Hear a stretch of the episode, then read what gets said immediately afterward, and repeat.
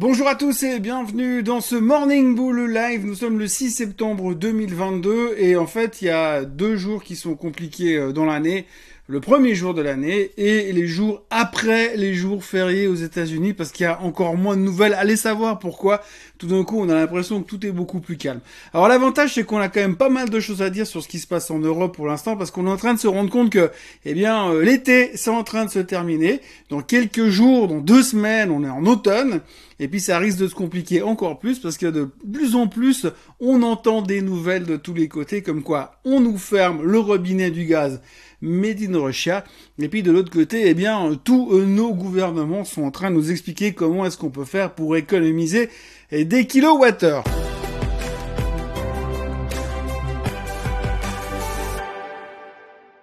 Alors j'ai donc décidé d'économiser des kilowattheures ce matin. Euh, je sais pas trop ce que ça va donner, mais on va essayer de faire moins cher, moins fort, moins d'électricité et moins d'énergie ce matin, puisque forcément, eh bien, c'est la thématique du moment, puisque on sait depuis euh, quelques jours, enfin depuis quelques heures, que Monsieur Poutine a donc fermé le pipeline Nord Stream 1. C'était prévu pour trois jours, c'était prévu pour faire euh, des économies et surtout pour faire des modifications sur le pipeline. Et puis tout d'un coup, eh bien, ça va se prolonger. Alors évidemment, les Européens sont en train d'hurler en disant que c'est un scandale parce que Monsieur Poutine, il est méchant parce qu'il n'accepte pas les sanctions qu'on lui donne. Donc il réplique avec d'autres manières, avec d'autres techniques. Certains disent qu'il est en train d'utiliser le pipeline comme une arme de guerre.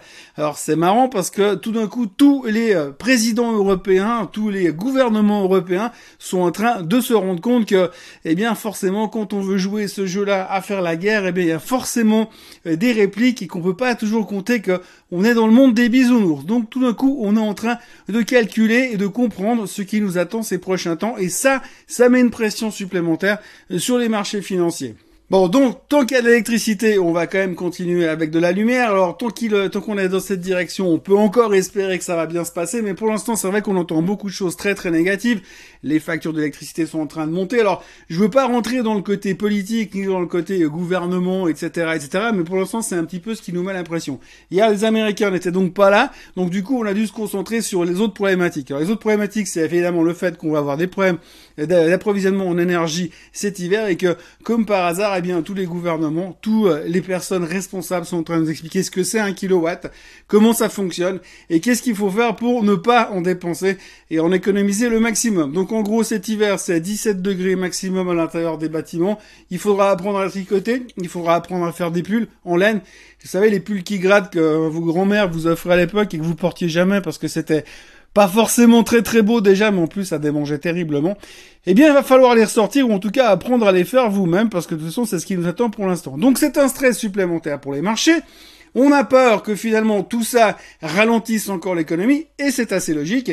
Et puis en plus de ça, eh bien, dans 48 heures, on a la BCE qui va nous monter les taux massivement pour freiner l'inflation et pour aider à dynamiser cette économie qui en plus n'a bientôt plus d'énergie plus de carburant, plus de gaz, plus d'électricité, donc ça va se compliquer un tout petit peu. Alors ce qui est intéressant à voir aujourd'hui, c'est que pour l'instant, ben, on prend des mesures pour sanctionner la Russie, et encore une fois, on se reprend tout dans la figure derrière et c'est ce qui est en train de se passer sur les marchés européens pour l'instant. En plus de l'absence des Américains, eh bien on a aussi euh, profité du fait que les Chinois sont en train de reconfiner. Donc ils sont en train de reconfiner une partie euh, de la Chine euh, qui comprend pas mal de sociétés qui permet de fabriquer des pièces détachées pour l'automobile entre autres. Donc hier on a vu en Europe que certaines sociétés comme Renault, comme Stellantis en prenait plein la figure parce que de nouveau, vous avez toute une partie de leur R&D, Research and Development, développement et, production de nouveaux produits en Chine qui étaient suspendus, fermés à cause du confinement. Donc ça, ça ralentit aussi le développement des nouvelles technologies. Bon, aujourd'hui, en même temps, on n'a pas besoin de se précipiter dans les voitures électriques puisqu'il y a d'autres problématiques au niveau de l'électricité aujourd'hui. Mais enfin, tout ça pour dire que pour l'instant, l'économie européenne est en train d'en prendre plein la figure à cause de ces problématiques énergétiques on voit que ça pose des problèmes de ralentissement et on voit aussi que les indices sont en train d'arriver à des niveaux extrêmement euh, délicats. Alors on avait rebondi vendredi dernier à cause des chiffres de l'emploi. Finalement, comme les Américains ont estimé que c'était pas si bon que ça, eh bien, on est revenu hier matin. Donc, mauvaise journée en Europe. On est encore, heureusement, loin des supports, euh, loin des supports sur les indices européens. Donc, au hasard, le DAX, hein, je rappelle, 12 500 sur le DAX et le CAC 40, 5800, ce serait pas mal qu'on n'ait pas en dessous de ces niveaux-là, parce que sinon ça va commencer à être très très moche, et on va avoir pas mal de problèmes de ce côté-là. Donc voilà, en l'absence des Américains, eh bien, on n'a pas fait grand-chose, si ce n'est s'effondrer euh, gentiment et déprimer sur euh, ce qui nous attendait au niveau énergie. En plus de ça, on a eu euh, l'OPEP qui nous a fait un sketch. Alors l'OPEP, faut quand même signaler que depuis 10 jours, on nous dit oui, ils vont couper la production, le pétrole explose. Derrière, on nous dit ah ben non, finalement, on va pas couper la production, on n'a jamais dit ça.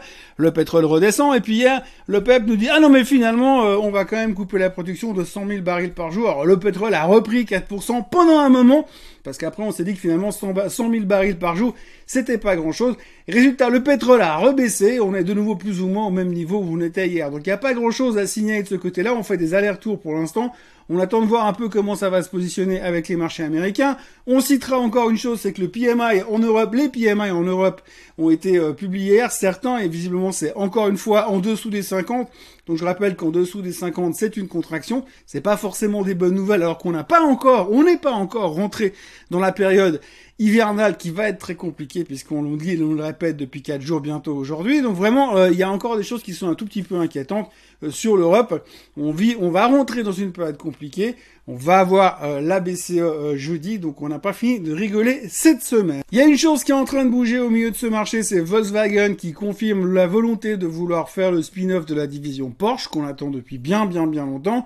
Donc ça devrait bouger pas mal ces prochains temps et ça devrait être quelque chose d'assez positif euh, pour le marché parce qu'au moins on a un truc un peu sexy, un peu intéressant qui va arriver sur le marché et qui va nous permettre de parler peut-être un tout petit peu d'autre chose euh, que de l'énergie et de ce qu'on va devoir porter comme vêtements pour pas se peler, euh, se peler tout court, eh bien durant cet hiver qui arrive à grands pas puisqu'on vient de se rendre compte que l'été est pratiquement terminé et puis qu'on va bientôt commencer à avoir beaucoup plus froid. Donc il va falloir surveiller attentivement effectivement cet IPO de Porsche qui va arriver. Ça permettra peut-être de faire diversion, en tout cas pendant un petit moment. Euh, c'est un truc qu'on attend depuis longtemps, donc pour l'instant on a peu de détails, mais au fur et à mesure des prochains jours, on espère avoir de plus en plus de détails sur l'IPO de Porsche.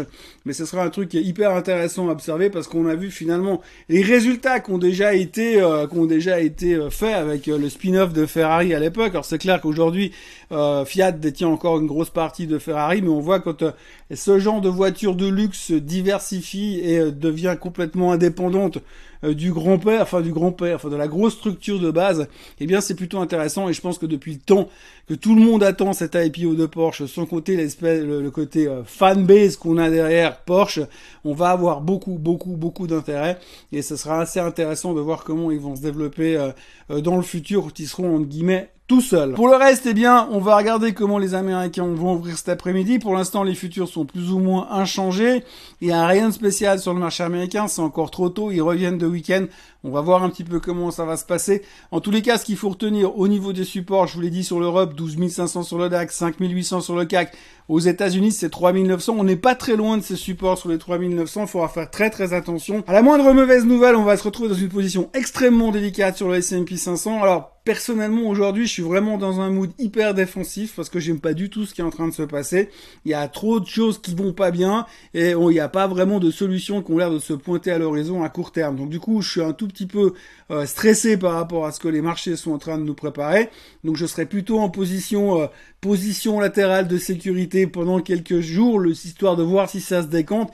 Mais pour l'instant, euh, quand on voit où on était au 15 août avec les discours qu'on tenait, avec des perspectives hyper bullish sur les marchés et qu'on voit qu'en l'espace de 15 jours, 3 semaines, on a complètement tourné la veste, vous regardez encore des gars comme Mohamed El Ergan qui parlait encore hier et qui disait que de ce côté-là, aujourd'hui, ce qu'il voyait, c'était vraiment pas beau, il était super inquiet et que lui il pensait qu'il fallait tout simplement se mettre cash, euh, sortir des marchés et attendre que ça passe parce qu'il pensait qu'on allait en direction du mur, il savait pas à quelle distance était le mur mais qu'on allait directement dedans.